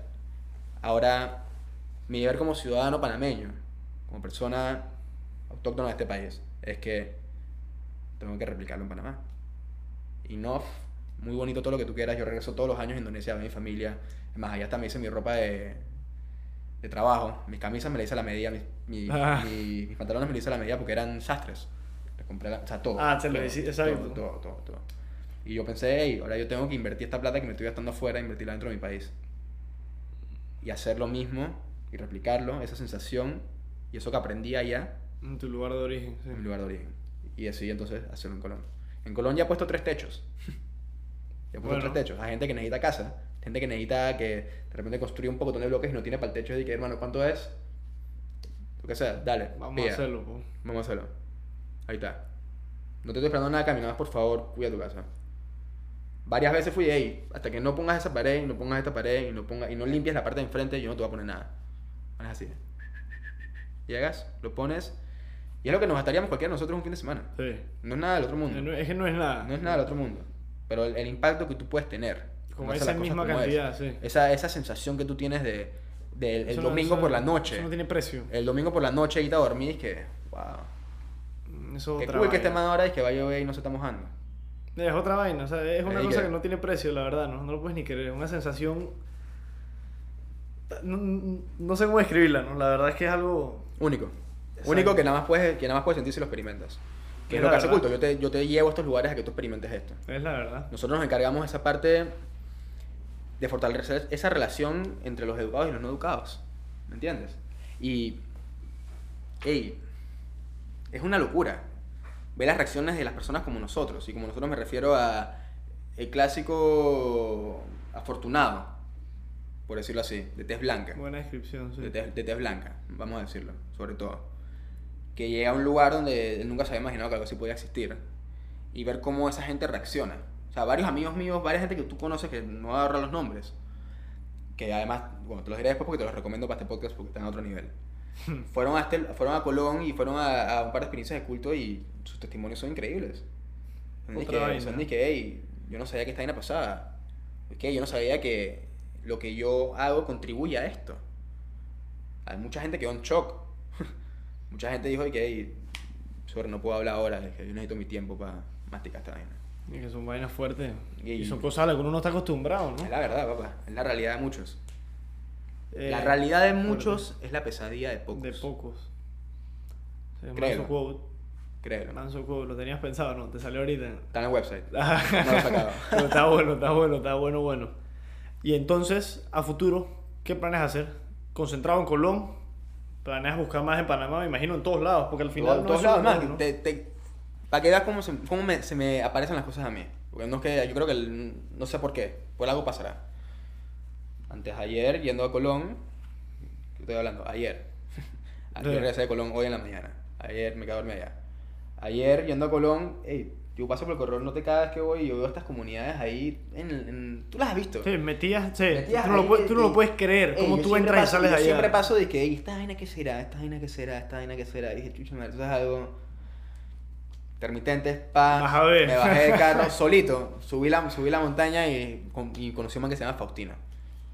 El sábado voy a ir a hablar con toda la comunidad a ver qué es lo que les hace falta, a ver qué es lo que necesitan y a ver cómo podemos crear un plan para que ellos de verdad puedan salir adelante. Le pregunté ahí, ¿qué circuitos son? ¿Qué, quién, ¿Qué diputado viene aquí? Él dije, no, aquí nunca ha venido ningún político. Nadie. Vino un ¿Quién va diputado para hace como dos semanas del cambio democrático y. Y uno que prometer par de vainas, pero. Sí. Él fue, él fue el que me dijo lo de encariñarse. Y que nosotros no, él no está encariñado con nosotros, nosotros no Eh, estamos encariñados ellos con él. están No nos claros. ayudar, ellos no nos ayudan a nosotros. claro, tan claro. Yo solo dije, hey, yo no tengo intención de tirarme para nada en estos momentos. Pero si me tiraría para algo va a ser en las siguientes próximas elecciones. Y si es necesario. Y si es lo que todavía quiero hacer. Pero si lo voy a hacer, lo quiero hacer bien. Quiero de verdad es que estar con ustedes por 5 años. Que es algo que... O 10 años, o el, tem- el tiempo que necesite. No es tanto el tiempo, necesario. es la- es- no es la cantidad, sino la calidad del Es la tiempo que paso con calidad. ellos. Completamente. Lo cual están los dos más que invitados a, a venir el sábado si quieren conocer y quieren... Este escuchar. sábado, habla claro. Este ¿no? sábado. No tengo nada que hacer. Está- Están más que bienvenidos. Planeaba trabajar en esto, pero lo pospongo Está- para el está domingo. más que ¿qué bienvenido. La mañana nada más. Dedícame de 9 a- al almuerzo. Yo te paso a Ah, y buscar. tú vas nada más por, la, por mediodía. Yo dije que iba. Él me dijo, hey, te voy a reunir a la comunidad. Vamos a ver qué hay. Yo dije, dale. Haz una lista de las No, cosas que no, necesitan. vamos, Vamos, a vamos, ver, vamos. vamos a tomar fotos. Y vamos a ver. Vamos a pensar. Vamos a 100%. pensar, Vamos a pensar. Estás más que, estás más que invitado para que veas un poco de lo que hacemos en culto. Es que me ha llamado la atención, la verdad. ¿sabes? Me, me ha impactado, ¿no? También. No, Eh, no es algo que conocía. O sea, me, me dijiste el proyecto y me, me, me, has- me has enganchado así. ¿Me entiendes? Porque son las cosas que quiero intentar Eso, hacer. eso es lo que falta. Falta, falta, falta que. Yo te estoy facilitando esa experiencia. Sí. te estoy facilitando la entrada a esos lugares. Para que tú de verdad puedas decir que, ok, esto es lo que está pasando, que yo puedo aportar para mejorar esto. ¿Entiendes? Y esto, y, o sea, lo hacemos con una dinámica informal, no, no es completamente formal, es una dinámica Sí. informal, participativa Lo hace, lo hace más accesible. para la gente. Pienso yo, ¿no? Hay muchas cosas que yo no, que, que me gusta y no me gusta, de que muchas veces no sé qué es lo que va a suceder cuando voy con- a estos lugares. Eso es lo que yo O sea, siento que lo hace más interesante. pero no Ey, creo. yo antes de llevar a mi equipo, eh, llevé a tres personas con, cámara, con cámaras, dije, buenas, llevé a nueve otras personas, mentores que yo admiro, cada persona que, está, que viene a mi equipo o que participa en un evento mío es simplemente una persona que yo le tengo mucho respeto por lo que hace, por lo que ha hecho o por cómo piensa. Por la manera de pensar. Y, y son, son el tipo de pensamientos como los que tienes tú, que te estoy escuchando, te ves muy motivado en lo que en esta vaina conocer, encontrar tu propósito, hacer las cosas bien, que son experiencias que de verdad te ponen a pensar, La verdad es que te dan perspectiva, ¿no? te dan perspectiva. Yo he, hablando de la provincia de Colón, que es lo que he podido conocer de acá, porque mi mamá trabaja allá, mi mamá todos los días allá, mi mamá es gerente de un hospital allá, directora de un hospital allá. Y ella, o sea, se refleja el estrés que le da la situación real, ¿no? Y todos los días lo trae a la casa y no la culpo porque es complicado, ¿no? Uno tener que tratar allá con, o sea, imagínate lo complicado que debe ser tener médicos que quieran ir allá, que no sean de allá, a trabajar allá con la gente que trabaja allá con la inseguridad. Allá tienen mi mamá experiencias que con guardias de seguridad que son los que han facilitado el robo del hospital, ¿me entiendes? Es que es complicado, ¿no? Un hospital que está en la bancarrota en el 2002 y que ha ido con el interés de ayudar y cambiar y darle oportunidad de trabajo a muchas familias y gente eh, de mejorarse a sí mismos, ¿no? de esa manera, ¿me entiendes? Siento que, que en eso te asimilas mucho a ella, aunque no lo creas, porque no es que le da todo en bandeja de plata.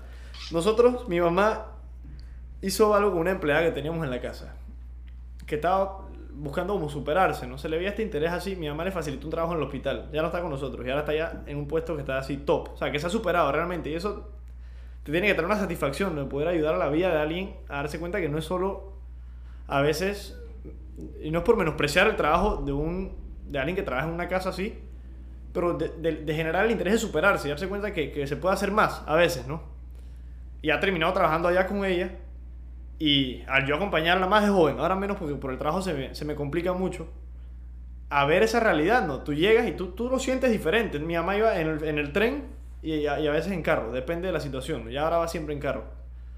Eh, y es algo que te... El tren a Colón. Sí, es otra, otra experiencia también, ¿no? Y ves el, la naturaleza de Panamá también. Muy poca gente también le presta atención a eso. Es, la verdad es que es una experiencia linda, ¿no? Eso es súper eso es súper curioso, todo lo que es el tren a Colón y ese, y ese ahora cambiando del tema un poco, pero antes que se me olvide. Dale, Esa dale. era la principal plataforma de, de transporte en los 80. Brother, en Colón en los 80 había un corte inglés. Ok. Eso no sabía. En Colón en los Eso 80 no es completamente, era completamente normal para un colonense vestirse de saco y corbata hecho a la medida.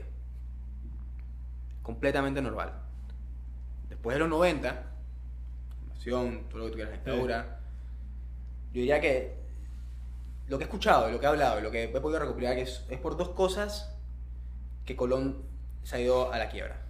Y una es por la inmovilización de la gente autóctona del país hacia Colón. Ya la gente en Panamá decidió, después de todo lo que pasó, no ir a Colón a hacer Sí, su shopping. no van. No ir a Colón. Y Eso la afecta- migración de gente afecta que comercio, ¿no? Y la migración de gente que no le importa el lugar.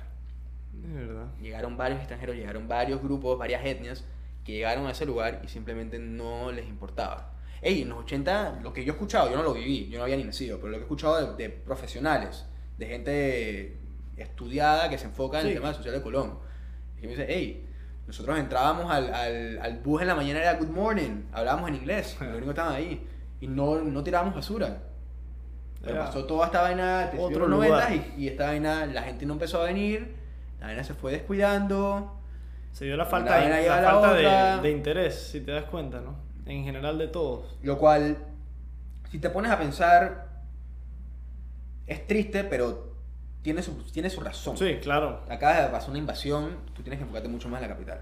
Pienso yo, no soy experto y, Oye, si la- hay algún historiano que estoy diciendo algo incorrecto, mil disculpas. Al final aquí son todas opiniones la mayoría, pero, pero es lo que, lo que yo pienso, eso- eso pensamos. es lo que, la razón que yo, yo entiendo, hey, pasó toda esta vaina acá, we gotta focus here. No, y no Y solo Colón eso. Colón quedó olvidado. El enfoque de Colón, hasta antes de eso, eh, durante la, la- cuando se nació el interés de hacer un ferrocarril, o sea, Colón era un prime spot. Uno llegaba Sí. a Panamá por Chagres, allá donde está el, fuerte San Ahí Lorenzo. está la meca del comercio de Eh, Panamá. epa, Eso donde libre, llegaba. hermano. Esa, Eso esa- es la libre de Colón, hermano. O sea, eso. Por favor. Y, no, y el sistema portuario de allá, o sea, sin, sin tomarlo en cuenta, ¿no? Tú llevas allá y era el, el, el pedazo de ruta que te tocaba para cruzar el istmo en, en botecito hasta donde se podía para después agarrar mula de Gorgona o de todos estos lares de por ahí en cruce para llegar a la ciudad de Panamá, para después agarrar tu bote y ir para California, que fue cuando comenzó la locura del goro. O sea, Colón se llamaba Aspinwall en un pasado. Tú sabías esto, sí, ¿verdad? O sea, te das cuenta de la relevancia uno. Este era un gringo, creo que era gringo, no estoy seguro, el de la, de la empresa que, la fundó en el 48, 1848, para establecer lo que era el ferrocarril, ¿no? Y que vio el interés por detrás de, unir el, el istmo como una vía, ¿no? Puede que no lo haya considerado por lo otro, pero te das cuenta de la relevancia que tenía Colón en ese entonces y cómo ha pasado a un olvido. Lo vemos en tiempos más recientes con lo que tú dices, cómo ha venido esta decadencia y esta falta de interés. Y es algo que, que incomoda, ¿no? Darte cuenta de cómo tú pasas del spotlight de un país, por las necesidades también pienso que del tiempo, ahora ser un lugar que todavía... o sea, eh, Colón es la provincia más rica según estadística, estadística reciente, ¿no? Te lo digo lo que vi en la visión guía de APEDE, que el PIB per cápita es mayor que el de la ciudad de Panamá. Y te das cuenta entonces la, dónde está el problema ahí, ¿me entiendes? Si es el la provincia que debería generar más riqueza, entre comillas, por cabeza, ¿no? Hay mucha gente que tiene sus empresas allá. Ahí está eh, por ejemplo, y es muy amado la familia del señor está allá, porque ayudan, ¿me entiendes? Ya han ayudado, se dan cuenta que falta allá. Pero, ¿dónde está el problema de la- ¿Dónde, ¿Dónde está ese dinero? Pues es la pregunta, ¿no? Se, se acumula en un grupo tan pequeño que han olvidado el resto de la provincia, ¿me explico? ¿Qué, qué piensas de esa situación? no? A mí me impactó cuando supe la cifra, para que sepas. Mi mamá me lo decía siempre, no lo tomaba en consideración, hasta que fui a una reunión en AP y me lo dijeron y yo quedé, dije, no puede ser. O sea, Sí. No puede ser, no puede ser, no puede ser. El problema está en la gente. El problema está en la gente allá. O sea, es, es algo que, que casualmente escuché al comisionado Betancourt diciéndolo ayer, que me lo, me lo encontré en un lugar, cruzamos y estaba hablando con la persona que, con la que yo estaba sentado. Y el problema no son las armas.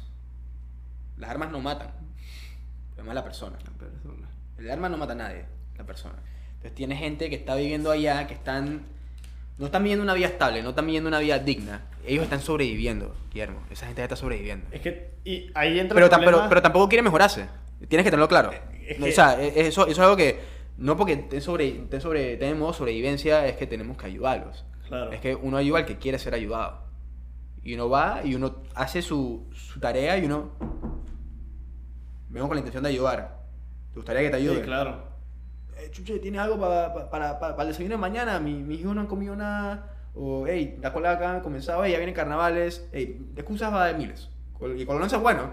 Y tienen una labia. Ah, no, uf. Tienen una labia que cualquier, cualquier momento te marean. Cuando empiezas a hablar, digo, hermano, cállate la boca porque si me hablas por un minuto más me vas a convencer de lo que sea. O sea, por favor, no me hables más. O sea, y yo soy comprendiendo y los manes se ríen. Pero sí se lo digo en la cara. Es que- la verdad. Claro, de que me, va- me vas a sacar, me vas a sacar un billete, para. Y lo que pasa es que mucha gente llega a estos lugares y ponen curitas. Sí, es cuando me refiero a curitas son billetes de 20. Sí, exacto. Ponen curitas en heridas que se van a abrir de nuevo. O sea, al final no, no, no arreglas la, la raíz de la problemática, ¿no? También no los culpo porque el, te traigo a colación este ejemplo, dije, y lo escuché el otro día, muy puntual, no lo había pensado de esta manera. ¿Qué me molesta más a mí? Que tiene uno, dos bombas en África o el dolor de muela en mi boca. O sea, y te das cuenta del problema de uno y todos pensamos nosotros mismos, siempre. O sea, tú estás caminando por ahí, tú no estás pensando en el problema de Juan Daniel o en el de tu amigo o el de tu hermana a veces, ¿me entiendes? Estás pensando en lo tuyo, normalmente, ¿no? Y en la situación en que ya no, no estás trabajando ni pensando a futuro, porque tienes que trabajar porque vas a comer hoy en la mañana, o cómo vas a pagarle el transporte a tu hijo para la escuela, o cómo le vas a pagar la cartuchera y los libros y los zapatos para la escuela, o si va a poder tener uniforme. Eh, Ah, Cambia pero- la, la perspectiva, pienso yo, ¿no? Pero si hay para las pintas, déjame decirte. ahí, ahí entra la falta de No te- prioridad. Si hay para las pintas, papá. Déjame decirte que cualquier colonense tiene para la pinta. Cualquier persona tiene para la pinta. Y ahí, ahí falla el... el- no, no es para echarle la culpa al gobierno, pero la falta de interés de los que deberían estar responsabilizados de intentar Estos cambiar la cultura, ¿no? Hermano, estos sectores, el mercado falló. Horrible. El gobierno falló. Y sigue fallando. Nos toca a nosotros Tomar iniciativa. innovar, tomar una iniciativa, crear un impacto de verdad, duradero, y entrar a estos lugares. Es nuestra responsabilidad. O sea, ya no le podemos echar la culpa al gobierno, ya no le podemos echar la culpa al Es mercado. que- ya es no, que no, no puede. O sea, es muy fácil echarle la culpa a otra gente. no, es que no se puede. O sea, simplemente no. Ey, no es fácil, no es fácil, no es fácil. Y yo entiendo por qué ellos han fallado antes. Definitivamente, obviamente, todos consideramos, personalmente, si hubiera tenido el budget que el gobierno tiene, si hubiera tenido los recursos que lo hubieran la información, la data. Eso. La data, lo más valioso, Data- la data. En Panamá no hay data, tienes que tenerlo claro. Eso aquí, el- en la visión guía esta que tengo acá, que es donde te saqué la- el poco de data que tengo, ellos nos contaron, o sea, es imposible trabajar con información estadística en Panamá, no se trabaja. O sea, el poco, los pocos datos que se tienen del MEF y del INEC, de la Contraloría, es todos estos institutos que deberían tener data. O sea, y eso también se, se compagina con lo que es la falta de transparencia, porque ¿cómo tú vas a tener información verídica para analizar estos indicadores de cambios y sociales si no tienes ni siquiera el acceso a la real? ¿Me, me explico? Y entonces después se quejan de que por qué Panamá no tiene una ruta de avance y no sabemos ni a dónde estamos yendo y estamos caminando encima del mismo charco, ni nos movemos y no tenemos una visión. Que siento que es algo que estás como aportando desde el punto de vista civil, ¿no? No, no del gobierno, que estás intentando brindarles a ellos una manera de pensar en el futuro y de pensar en cómo Ey. superarse. Es, que es lo que, es- lo que, lo es- que es una educación que está siendo la educación necesita estar- la, educa- la educación está siendo revolucionada y no es necesariamente porque el sistema quiere sino porque el usuario lo necesita o sea ya no ya no ya no es tener conocimiento sino tener información Información. ya no ya no sirve de nada a mí personalmente No, a nadie, aunque no lo creas. Tom- toma una clase de física. O sea, yo no tengo interés en tomar una clase de física, te lo digo porque. Y saco ese tema ahora mismo porque yo no tomé esa clase en mi freshman year. Fue graduándome en la universidad, mi último semestre. No es mi octavo semestre, semestre, es mi décimo semestre. Y estoy tomando una clase de física. Porque la tengo que tomar porque es un requisito para bate. Oye, te toca. Y yo pensé que me iba a salir con la mía y obviamente no pasó. No funcionó el, no el plan. Y. Ey, eso tipo. Ya nosotros nos podemos educar de esa manera. Nosotros no nos podemos. Necesitamos experiencias, necesitamos otro tipo de educación y el sistema tiene que cambiar.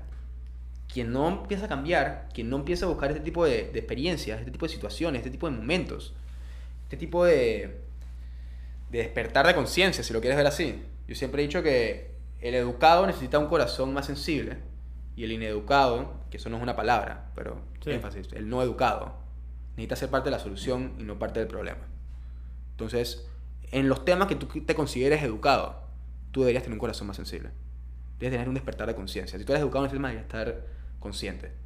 Si tú eres un no educado en un tema, sé parte de la solución y no seas parte del problema.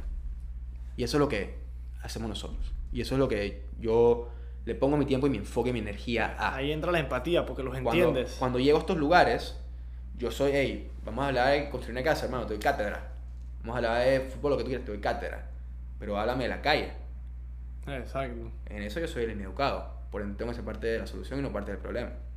Y, tienes que, Y él, y tengo que entenderlo. y él, exacto. que es el educado, esa persona, o ella, ella, mejor dicho, estamos en el siglo XXI, empoderamiento de mujeres, mejor ella, porque puede ser una ella. Y ella tiene que tener un corazón más sensible y tiene que tener un despertar de conciencia para ayudarme a mí Y darse- parte de la solución. Y darse cuenta, ¿no? Es el, el- el- Entonces, es siento es- que es ayuda a, a concientizarlos en ese sentido. Es ambas partes. Yo llevo muchas veces a estos lugares y, y mi grupo de, de- de compañeros, compañeras, se sientan a compartir y después tú ves que le toca a ellos compartir y no quieren decir nada. Y, hay- y tengo que intervenir a veces diciendo que, hey, esta gente está compartiendo. Es que esto es, Si es ustedes no comparten, no va, no va a parte. Y No va a si, si no van a compartir, simplemente no vamos con los bravos, Eh. díganos y nos vamos. Caminar con una pierna es complicado, ¿no? Ahí ves la, la, la situación. Y hablando del conocimiento hoy en día, tenemos esta hermosa herramienta que yo siento que o sea, ha ido tirando abajo la necesidad a veces de tener que saber de todos los facts y la fecha histórica de ciertas cosas que no estoy menospreciándolo, de la misma manera que no hemos menospreciado la física, no te voy mentir. Porque te ayuda a pensar, puede decirse, pero yo siento que no es el, sistema en general, para no enfocarnos solo en eso, no está adaptado a lo que es la realidad hoy en día. Sigue defa- está desfasado, ¿no? Y que no nos brinda las herramientas a veces para salir a- adelante. Y uno le toca a veces. Y, y no, no- eso sí no te puedo decir. Yo no sé por qué yo tenía ese interés de aprender cosas afuera. O sea, no sé, simplemente nací así, tengo esa curiosidad. Yo siempre he sido bien observador. Me gusta ver las vainas y entenderlas. Porque de que soy bueno en algo y lo, lo sé, no es ser humilde, es entendiendo las cosas. O sea, tú me presentas algo y te lo entiendo, o sea, yo te hablo contigo y te voy entendiendo la manera que tú funcionas, ¿me entiendes? Y toda esta situación y cómo, cómo funcionan las cosas. Y no sé si esa curiosidad que me la dio, ni que nada, soy supremamente agradecido de ella, pero es lo que me ha ayudado a, como que a entender el mundo en sí. Y eso es lo que me ha hecho interesarme también en entenderme a mí, porque, chuso, el humano, déjame decirte que es el bicho más complicado que yo he podido ver en, en, en mi vida y eso que nada más tengo 21 años, ¿me entiendes? O sea, yo tengo 21 años y de- estoy tripeo que en proceso de conocerme como en un 3%, algo así, ¿no? ¿Me entiendes? Y es complicado porque uno va variando, uno se va reinventando y a veces uno, esto lo rescato del episodio de Juan David, uno piensa que todo es lógica y nosotros somos emocionales primero y lógicos después. Y es la situación y así somos por naturaleza, somos un animal.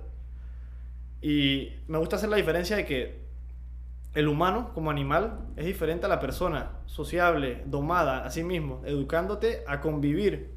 Y hoy leí una cita que iba por esta línea que habla de la venganza es la justicia del hombre salvaje y la justicia es la venganza del hombre social o el hombre como educado, ¿me entiendes? Y ves la diferencia ahí de, de adoctrinamiento de lo que es como el hombre salvaje, que no es que porque nazcas ya eres, ¿me, me entiendes? ¿no? O sea, uno tiene que aprender a convivir con otros, a darse cuenta que maybe a mí me gusta un candidato eh, de pre- a la presidencia a ti te gusta otro, y por eso no te voy a respetar, ¿me entiendes? Comenzamos a tantear las zonas y a tocar las aguas, como uno de bebé va viendo que si toco la, la estufa me quemo, ah, ya sé que no puedo hacer eso. Uno va viendo, dándose cuenta, uno, que no todos somos iguales y no hay por qué. Eso es lo que hace el mundo bello y a cada uno diferente, ¿no? Y eso es algo que me interesó mucho y me hizo como que ir viendo y creo que me llevó a este tema, ¿no? A entender, me, me llamó la, la- la atención, ¿por qué yo puedo vivir así sin haberlo pedido y otros no? ¿Me entiendes? Te, te traigo de nuevo el tema este de la motivación detrás mío. Y es lo que me, me sacudió como por dentro, ¿no? Tú, tú, tú sientes la, siento la molestia, pues te hablo de mi situación. Me molesta, me molesta, me molesta, me molesta, la verdad. Ver la desigualdad que hay y yo no he tenido que hacer ni la mitad del esfuerzo que hace una persona que se para a las 3 de la mañana todos los días para ir al trabajo y llega a las 11 de la noche, duerme 3 horas y tiene 3 hijos y tiene que mantenerlos. Es, es complicado, me toca ver compañeros de trabajo que tienen 21 años, que ya tienen un hijo o una hija, y la situación se va complicando, te das cuenta, ¿no? A veces por falta de que si sea de educación o de responsabilidad o de lo que sea, no estoy jugando a nadie, te estoy dando la realidad, ¿no? Te trae una carga de mantener otra vida, además de la tuya, que a veces ni uno mismo se puede mantener ni cuidarse. Y todo esto, si te das cuenta, se conecta con la educación, como dijiste, ¿no? Y, y es algo que me incomoda. Y no es que por eso no puedo ser tu amigo, ¿me entiendes? Yo soy amigo de personas que, que no te lo puedes imaginar, o sea, de, de todo, ¿me entiendes? Eso no te me- sí determina. me la imagino. Me, me sí me lo imagino, Sí me lo imagino. Y o sea, es como mi realidad, pues, y para pa, pa dejarlo así expuesto, que es como la motivación detrás de todo lo que hago. O sea, mi vida es así. Yo busco educarme para buscar la manera, no solo de, de que me interesa aprender, sino de que como siento que tengo esta capacidad de entenderlo, a veces puedo ayudar a mucha más gente de que nunca le gustaría agarrar el libro o buscarlo de esta manera. Y el podcast es, es mi idea, o sea, de desglosarlo de una manera distinta y que maybe escuchándonos a nosotros hablando, escuchando dos minutos, que maybe les llamó la atención No, la cita o el culto o algo Es, es tremenda iniciativa. Tú, estás- tú estás haciendo algo completamente... de poder... Hey, tuviste una visión, tuviste una idea y la estás concretando ahora. O sea, y no mucha gente tiene esa habilidad. No mucha gente se atreve tampoco. Yo siento que eso es lo, gente- lo complicado, dar ese paso, ¿no? De, Es, es- es dar ese comenzar paso. a hacerlo. Es, es dar ese paso y, y, y no, y no es algo de comparar con alguien más. O sea, no com- compararte que "Ey, esa persona se demoró más, esa persona se demoró menos. Es más... lo cada uno va a su tiempo. Aquí la el, pues es el problema de compararse con otros. O sea, hay gente que, si te das cuenta, llega a, a sobresalir en su vida profesional o en su vida personal a los 35 años y después te quieres comparar, por ejemplo, con... Te doy el ejemplo de la carrera musical, que creo que hoy- lo vi hace par de días en un video, no sé por qué lo tengo en la mente, de que, de que tú ves, te doy el ejemplo de que mis amigos, de que Patrick, de que Pash, Pash creo que tiene uno o dos años menos que yo, mira, ni sé cuántos años tiene, pero Pash mi friend, sorry Patrick, y, que- y te das cuenta de que, o sea, le ha ido bien en este, en este ciclo y nosotros apreciamos su talento, pero si él comenzara a compararse con Justin Bieber, por ejemplo, que pegó a los 12 años, tú ves ahí cómo juegan los juegos de uno querer compararse con otro y que al final, es que te, te quisiera sacar el ejemplo de donde lo vi, pero no me acuerdo, de que al final no sirve nada compararte con otros, es lo que quiero llegar, porque nadie tiene tus problemas, ni tu visión, ni tu manera de actuar, ¿no? Quería recalcar ese, ese puntito, porque lo vi y en verdad me tenía, o sea, llevo como el día pensando esa vaina, y a veces esas vainas te impactan y están en tu subconsciente andando que uno no se da ni, ni la más mínima cuenta, ¿no? Claro. Y al final, ¿quiénes tú sientes? Ya en función de todo lo que haces, de lo que ya sé que. y lo que la gente ya sabe, ¿no? Que eres. Un poco, sí. Es un pedazo nada más, lo que hemos podido hablar en no sé ni cuánto tiempo llevamos, pero buena cantidad de tiempo y buen contenido, la verdad. No, no hubo por qué ¿Me entiendes? Dije, pararlo en cualquier momento. No, no, socio, estamos, esto está fluyendo. El- dale, hermano. El... ¿Quiénes tú sientes que fueron tres personas que te han marcado? Hacía Motivate. Hace Ignacio Hernández hoy, 14 de marzo, a las 9 y 20, 9 y 20 pm. Que te han disparado en este camino. O sea, además, de- me imagino que lo puedes decir a uno de ellos, a tu compañero del puente, se me olvidó el nombre. Bal- Balbino. Balbino, iba a decir Belisario para que sepa. Le dicen. Darien, le puedes decir Darien también. Darien, ¿de dónde salió ese apodo? Viene de Darien. Le dicen Darien. No, bueno. De, de Balbino. Y ese tipo de personas que te han impactado de verdad, influencias. Puede que lo hayas conocido, puede que sean un personaje ficticio, lo que sea. Tres personas que te hayan marcado. Realmente. Yo, en verdad, esa lista es difícil. Es, que es complicada. Es, mu- es muy complicada. Y puede que hoy sean tres y mañana son tres más. ¿me Completamente, pero te voy a decir, En este momento. Te voy a decir tres personas que a mí me han apoyado mucho en todo este tema de- del ámbito social. No tanto mi evolución personal y mi evolución profesional son otro tipo de personas. Sí. Pero aquí en este ámbito social, tres personas que de verdad, de verdad me han marcado a mí y me han enseñado mucho. Unas muy recientemente y otras eh, completamente desde hace años. Diría que es Chino Pereira, jugador del Árabe Unido. Gilberto Toro, sociólogo, jefe de la comunidad Rasta aquí en Panamá. No lo conozco. Te lo recomiendo, hermano. Investigar. Te lo recomiendo. Gilberto Toro. Miles de entrevistas en, en las noticias de él. Búscalo. Voy a buscarlo. me Búscalo. falta. Yo sé que está claro. Voy a buscarlo. sí, nada. Tercero. Balvino. Albino. Fácil. Fácil. Te pudiera hablar de mi, de mi experiencia en Indonesia y el padre que me adoptó allá, mi hermano que me adoptó también. Pero probablemente no, no van a entender lo que estoy diciendo ahora, así que. Entonces, no, no te preocupes, ya es suficiente así, ¿no? Al final. ¿Y tú, a futuro, dónde vas a Ignacio en 10 años? Si Sí. tienes alguna idea. ¿Tienes alguna, La verdad es que alguna no me- ruta la- la- pensada, no? La verdad es que tengo varias rutas, demasiadas. O sea, pienso, a mí me gusta mucho pensar qué va a pasar si hago esto, que si si esto y esto puede suceder. Esto Le puedes preguntar Pensando, pensando, pensando. cualquiera de mis amigos cercanos. Es decir, que hey, cada día me invento una vaina nueva. Que bueno, si esta vez no sale, vamos a hacer esto. Y que estoy emocionado, vamos a esta vaina. Una vaina nueva. mismo, así pero que- tú, a ser sincero, no tengo idea. No tengo idea de dónde va a estar de aquí a 10 años. O sea, y las cosas cambian demasiado. Rápido. uno nunca que- sabe. Que, lo, que lo he visto, que lo he vivido de verdad. Tanto en temas personales como no personales. O sea, he vivido cómo las vainas cambian de una manera que no te lo esperas y, y como reacciones en ese, en ese segundo Sí. es lo que te marca. Y como tienes que tomar esa decisión en menos de un segundo, si vas o no vas, eh, lo hago o no lo hago, es lo que te marca. Al final eso es la diferencia. Casi lo que sí te puedo decir, lo que sí te puedo decir es que voy a estar contento, voy a estar feliz, voy a estar presente y voy a estar consciente. Eso sí te puedo decir. Eso es importante. Eso sí lo voy a Y tener. está claro de eso, ¿no? Porque eso está No dentro- voy a estar en ningún lugar, de tu control. no voy a estar en ningún lugar que yo no pertenezca.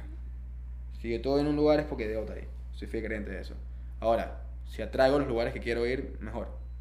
Si, traigo- Claro. si atraigo los lugares que quiero estar, mejor. Y me llegarán a mí cuando estoy listo.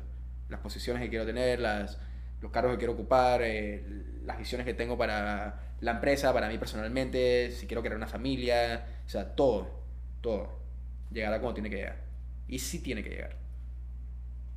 Por lo demás no me preocupo.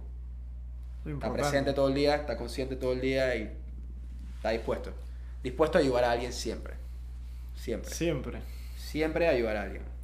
Ya sea a otra persona o a mí mismo. Pero siempre está ayudando. Meditas. Trato. ¿Desde cuándo estás, Trato. estás interesado? ¿Qué La, te llamó la, la- la atención? me- la meditación es un tema que creo que está muy de moda y yo no te puedo decir que soy un profesional meditador o, Sí, claro. o- o lo que tú quieras, pero la meditación es algo muy personal.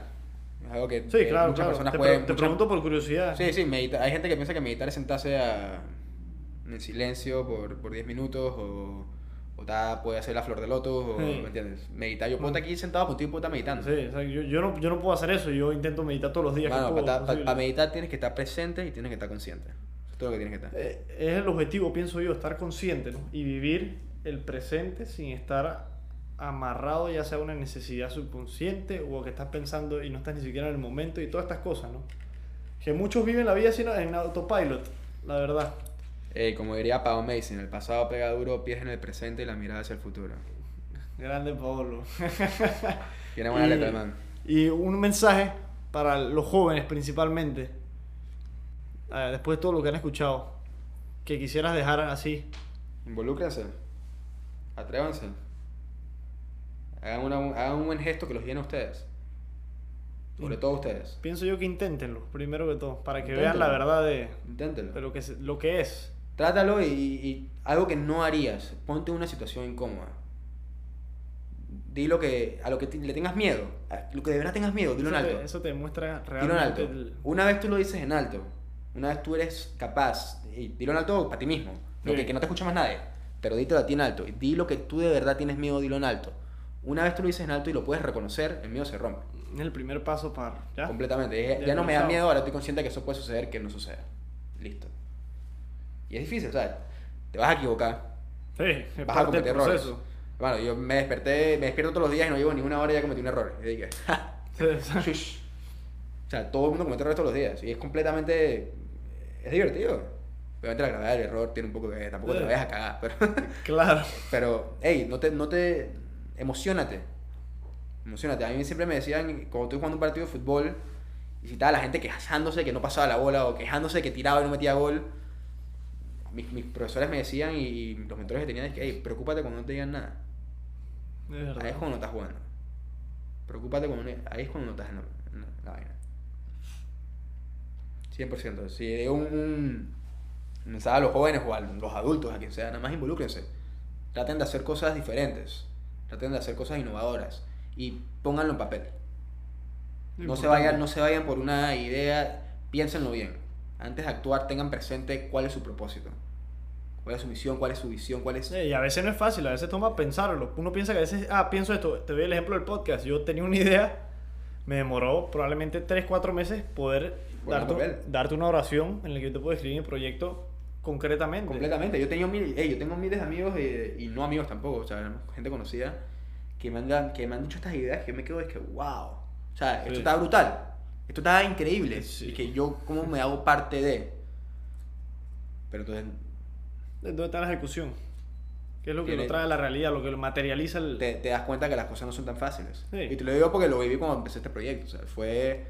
Ey, yo llegué con esta vaina papa, esta es así, es fácil, vamos a hacer esto, ta, ta, presenté un te poco de enseña la, la realidad. Pues, ey, hice de toda y después yo me dije que, wow, ojalá que lo realice un poco más suave.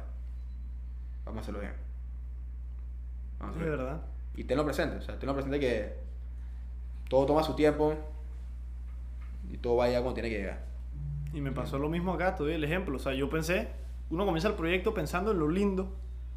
Y después me doy cuenta de que, carajo, tengo que editar una hora la vaina, escuchándome a mí mismo hablando con Ignacio, para después ir arreglando la vaina, que si se grabó mal, que ir a mi casa y no tengo un local específico, así que tengo que cargar todos los micrófonos. Y el, el lado feo, pues. Y te das cuenta de que quiero esto de verdad, tengo que sacrificar mis fines de semana para trabajar, porque tengo la universidad, el trabajo y otras cosas. Tienes. Y ahí es cuando siento que llega el momento de, de verdad lo quiero, o voy a abandonarlo como cualquier otra persona, ¿no? Tienes que cambiar. Tienes Es que la cambiar. verdad. Yo motivo a todo el mundo a que, a que cambien. Lo que sea que estén haciendo, porque imposible que uno esté completamente feliz con lo que uno hace. O sea, uno siempre va a querer mejorar. Y si estás haciendo lo mismo, si no estás contento y estás haciendo lo mismo, no vas a ver ni un cambio. Tienes que darle un try a algo nuevo. Tienes que ponerte en esa situación incómoda. Yo varias veces en la universidad, después que... Vale, yo fui a la universidad con Paolo. Paolo era mi roommate. Y No sabía eso. Paolo se graduó y yo te voy a decir, "Chuso", yo me quedé sin mi, sin mi mejor amigo, básicamente. O sea, el, el man con el que vivía todos los días Manso por tres roommate. años. Manso el man se roommate. fue y quedé allá de que jugando fútbol, sin el compa panameño. ese era tu compañero de fútbol también, o sea, Sí, no solo sí, de que roommate sí, de, de vivir contigo, Sí. ¿no? Y, hey, yo empecé a, sabes, yo me sentar todos los días en la universidad con alguien que yo no conozco en el almuerzo. Y empecé esa vaina, me empecé a sentar con gente y que, hey, ¿te molesta si me siento? A veces hablaba, a veces no hablaba. Pero me ponía en situación incómoda. Me, me, me ponía a prueba. Aunque sea, te pones en la situación, es el primer paso, ¿no? Hey, te pones una vez, la primera vez no vas a reaccionar como, como tú quieres reaccionar, pero vas a practicar. Aunque sea, vas a sentir las- la- lo que se siente la situación, ¿no? Estás rompiendo ese miedo. vas- vas tanteando agua para después estás, estás- tirarle. estás rompiendo ese miedo. Y, y es muy difícil, es muy difícil salir de tu comodidad. Es que, eh, eh, eh, Porque al es final del día todo lo que todo el mundo está buscando trabajar, todo el mundo está buscando hacer algo para estar cómodos. Tú quieres ir, tú quieres ir ahora a tu casa y estar cómodo. el humano es bien paradójico, o sea, a nosotros no nos gusta el cambio, pero dije, ah, yo soy flaco, quiero subir de peso. ¿Estás dispuesto a mamarte el gimnasio y la dieta todo- estricta y, sobre, todo? y sobre todo eso pasa con nuestras relaciones, o sea, personales. o sea, Es lo mismo. tú tienes que empezar a, a- a cambiar las relaciones con las que estás yendo si ese no es el, el lugar donde te sientes ya cómodo de nuevo. Lo que te decía al principio de, las conversaciones, o sea, yo, si tú sabes que una persona no te va a hacer bien, si tú sabes que una persona no está aportando algo positivo a tu vida, simplemente toma la decisión de apartarte de esa persona. Si esa persona se quiere molestar, es su problema. Pero si esa persona de verdad quiere lo mejor para ti, esa persona te lo va a hacer. Apártate de esas personas que tú consideras tóxicas. No importa que sea tu mejor amigo toda la vida. No importa que sea tu novia que lleva X cantidad de años. Si esa persona no te está brindando algo positivo a tu vida, si tú no estás aprendiendo, toma la decisión, por favor, y apártate de esa persona. Porque te está holding you back Eh, Te estancas. te estás estancando. Y cada momento que pasa, cada, cada, cada segundo que pasa y tú sigues en esa posición, estás perjudicando a los demás de ver la verdadera persona que eres tú. De tú verdad. poder alcanzar tu máximo potencial. Y eso tú lo tienes que hacer. Nosotros necesitamos que hoy en día todo el mundo esté capacitado para alcanzar su máximo potencial. Y no lo podemos hacer si no estamos viviendo en un entorno saludable. Y un entorno saludable empieza desde tu dieta, empieza desde tu actividad física, empieza desde tus pensamientos. De todo. ¿Qué tú estás pensando cuando te Sí. levantas? Piensa, o sea, mañana levántate y analízalo. La primera hora, ¿qué yo pensé? Te sorprenderías. Sí. Te sorprenderías.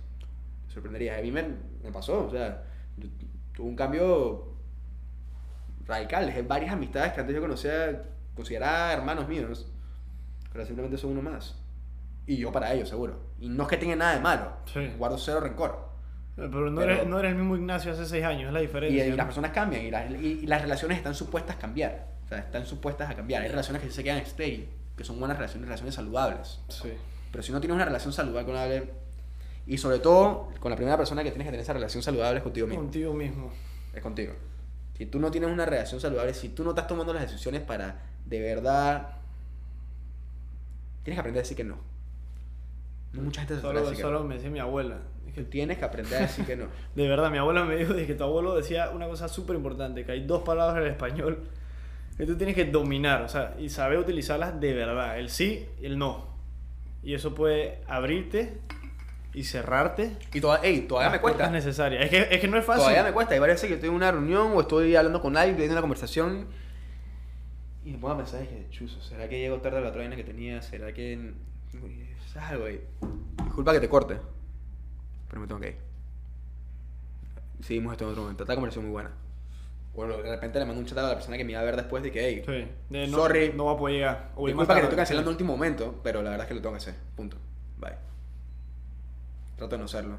Sí, Lo hago claro. Muy poco. Si quedo con alguien, Sí, procuras cumplir, exacto. hay que cumplir. Pero eso es lo que de verdad recomendaría. Séte fiel. Imagínate a ti, imagínate a ti que te vas a casar. Te estás poniendo el anillo contigo, a ti mismo. Estás tomando ese compromiso. O sea, visualízalo. Te estás poniendo un anillo en tu dedo diciendo voy a serme fiel. Eso es lo que tienes que hacer. Séte fiel de verdad. De verdad reconoce cuando algo no te está funcionando y toma acción. Sobre eso, voy a decir una cita nada más, para no extendernos más. Esta la dije con Juan David, porque me- es porque me impactó. La estaba escuchando en un audiobook que dice que uno no, uno no puede ser todo lo que uno quiere ser, pero uno puede ser todo lo que uno es, de verdad. De ahí entra el, factor de conocerte de verdad, ¿no? Y que maybe a mí me gusta el manga. O sea, por más raro, no es la realidad. pues. O me gusta el Lego, o me gusta Rubik's Cube. Es lo que te gusta, o sea, no lo puedes cambiar, ¿me entiendes? No lo escondas por lo que piensa otra gente ni nada. Double down on, on your shit de verdad, ¿no? Siempre hay una manera, y hoy en día, o sea, tú ves que hoy gente se hace la vida haciendo reviews de juguetes en internet, o sea, o subiendo contenido, del- haciendo lo que le gusta, ¿te das cuenta, no? Y hay manera de monetizar realmente lo que uno es en... en o hoy en día ya se, se facilita, que siento yo, siendo optimista y viendo la- las facilidades que hay hoy en día con, con, con la sociedad, ¿no? Y la tecnología que ya te abre puertas que uno piensa que, ah, ya no puedo hacer esto y esto y esto, o que la tecnología me, que el Twitter y que todo el día uno está enganchado. Rescato lo que dice Vee de esto, la tecnología no es la que nos ha hecho esclavos, como decía Einstein también, ¿no? Sino que ha revelado la, la vulnerabilidad del humano a veces de, de atenerse a estas cosas, ¿no? Como que lo ha expuesto y lo ha exponenciado, claro. Pero seguimos siendo nosotros. Es muy fácil echar la culpa a Twitter y a Jack Dorsey, al CEO y a toda esta gente o a Instagram. Pero al final te das cuenta que aquí, ve. Ahora, clásico quote que diría un colonense, no sufras lo que yo gozo. No sufras lo que yo gozo. Vamos a dejarlo ahí. de verdad, gracias por venir, Ignacio, en verdad. A la orden cuando quieras y te felicito, hermano. Gracias a ti, Muy en verdad. Igual felicidades que tus iniciativas están a otro nivel, ¿no? Siempre disponible. Gracias.